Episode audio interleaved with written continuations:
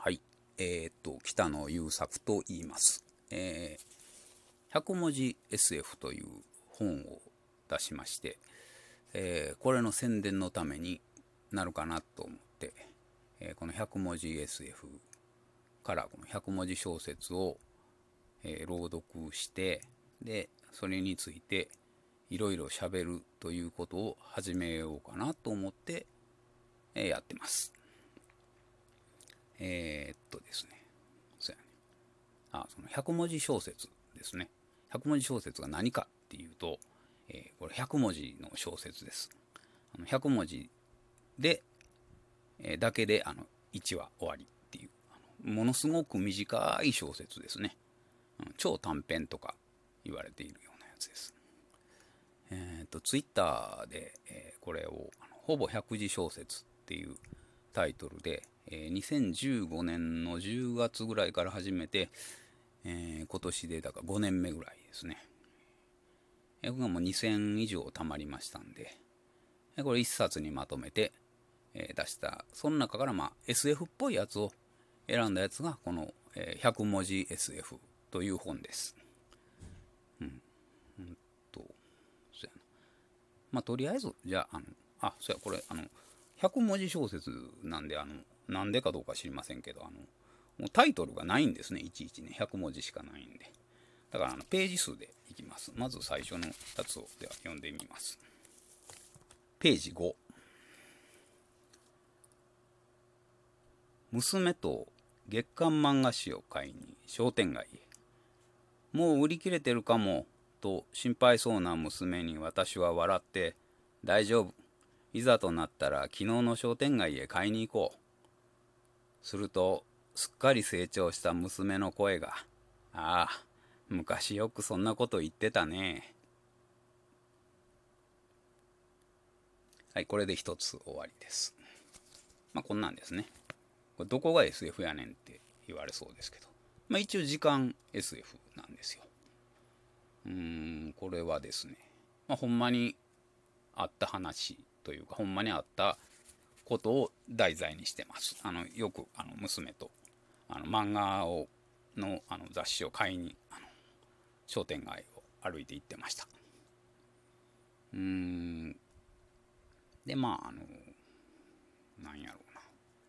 割とね、日記的な要素とかもいっぱいあって、えーで、これはあの、えー順番に、ツイッターに発表した順番にずっと前後関係は変えずに上げていってるのは、あの、やっぱりそのほんまにあった話を結構入れ込んでいるんで、それで大きい時間の流れみたいなもんが見えたら面白いかなというのもあの意図してます。途中からなんか、あの、そういうのを入れた方が面白いなと思って、あの意図的にほんまにあった話からあの持ってくるようにしてますね。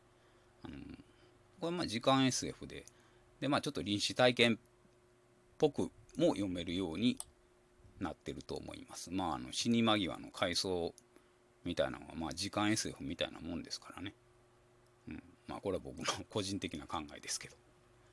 うーんと、まあそんなんですね。あ、そんでだから、あのだんだんこの時間が流れていくんですよ。この本の中でも。なかなか分かりにくいんですけど、でも一番分かりやすいのが、この娘をネタにしている話で、この時が小学生かな。で、最後の方はもうあの中3になってます。割とその娘の定点観測的な側面も出てきて、えーそういうのを入れてますね。では次。ページ6。勇敢な人間たちは武器を取って戦い、人間と武器は全滅して、楽器だけが残った。だからこんな晴れた秋の日には、息が必要な楽器によって、必要な分だけ人間は再生してもらえるのだ。まあ一つのハッピーエンドではある。これは SF ですね。人類滅亡という、まあ SF ならではというか SF のハイライトという。あの一行とかで人類滅亡って滅亡させてさせてしまえるところが、まあ SF のいいところであり面白いところであり乱暴なところでありあの無茶なところです。そういうのが一番好きですね。でもね。だからもう2個目でいきなり人類滅亡してますけども、えー、そうやな。これもね、えー、何を思って書いたんかなこれは。まずこの武器武器と楽器ですね。武器っていう言葉と楽器っていう言葉のこれを対比させてるっていうのとそれとうんあとこれに出てくるのがあの、まあ、管楽器なんですね。あの息を入れて音を出す楽器やからこの管でつながってるんで人間のあの呼吸器と。それがなんかちょっとサイボーグみたいであの楽器と人間とが一緒になって一つのあの生き物みたいな感じがするっていうこととあとこの再生ですね。あの人間は再生してもらえるっていうのがこのあの死んだものを再生するっていうのとこの音楽をプレイヤーとかで再生する時にこの再生するっていう、ね、再生ボタンとかその再生が同じ言葉やっていうことがなんかちょっと面白くて。うんこれは、えー、知り合いのミュージシャンが、えー、っとあの大阪のあの新世界ですね。あの通天閣のところらへんであの野外でライブをやるっていうのを見に行った時にあの書いたやつですね、うん、でも空がすごい綺麗でまあそうそう新世界っていう言葉もだからそこでちょっと引っかかってるんかもしれませんね。なんかそういう新しい世界とかもう今の世界がいっぺん終わってしまうみたいな話。うん。なとこかな。でまあまああのこう人類滅亡するけどハッピーエンドっていうところがねなんかなんか SF っぽくて面白いかなと思って書きました。では次。ページ7火星を目印にすれば複雑な路地を抜けて簡単に帰宅できると聞いてずっとそうしてきたのに火星だとばかり思っていた。あの赤い星が火星ではなかったことを知りここが私の家ではなかったことも分かって今更困る、はい、えー、っとですね。これも割とほんまにあった話ですね。うん。あのー、ですね。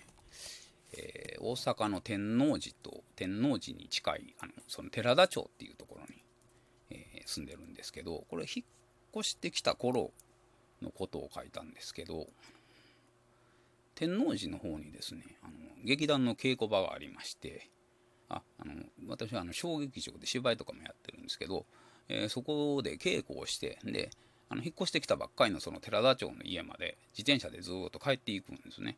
その時にあの路地があのものすごくごちゃごちゃした路地がいっぱいあるところであのまだちゃんと道を覚えてないんでなかなかあの分からなくってで適当にでたらめに走っててなんかそういうのも好きなんで、うん、見たらあのずっと火星がですね見えてたんですね。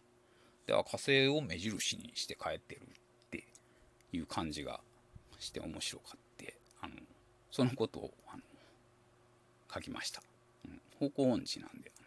あのその道に迷うのが好きなんですけど怖いんですよ。であの次の日もやっぱ同じようにずっと火星が見えてたんですね。稽古から帰り。大体まあ同じ時間に夜帰ってくるんで。なんかその辺の話ですね。うん。どこが SF やねんですね。よう考えたら。でもまあ、まあ、そういう SF もなんちゅうかなこれは。まあ頭の中であのそその文章だけを聞いてで SF にしてください。割とこの100文字 SF はあのそんなんばっかりです、えー、とりあえず、えーと、ページ5ページ6ページ7を、えー、じゃあ最後に全部続けて読みます。娘と月刊漫画誌を買いに商店街へ。もう売り切れてるかも、と心配そうな娘に私は笑って「大丈夫。いざとなったら昨日の商店街へ買いに行こう」するとすっかり成長した娘の声が「ああ昔よくそんなこと言ってたね」勇敢な人間たちは武器を取って戦い人間と武器は全滅して楽器だけが残った。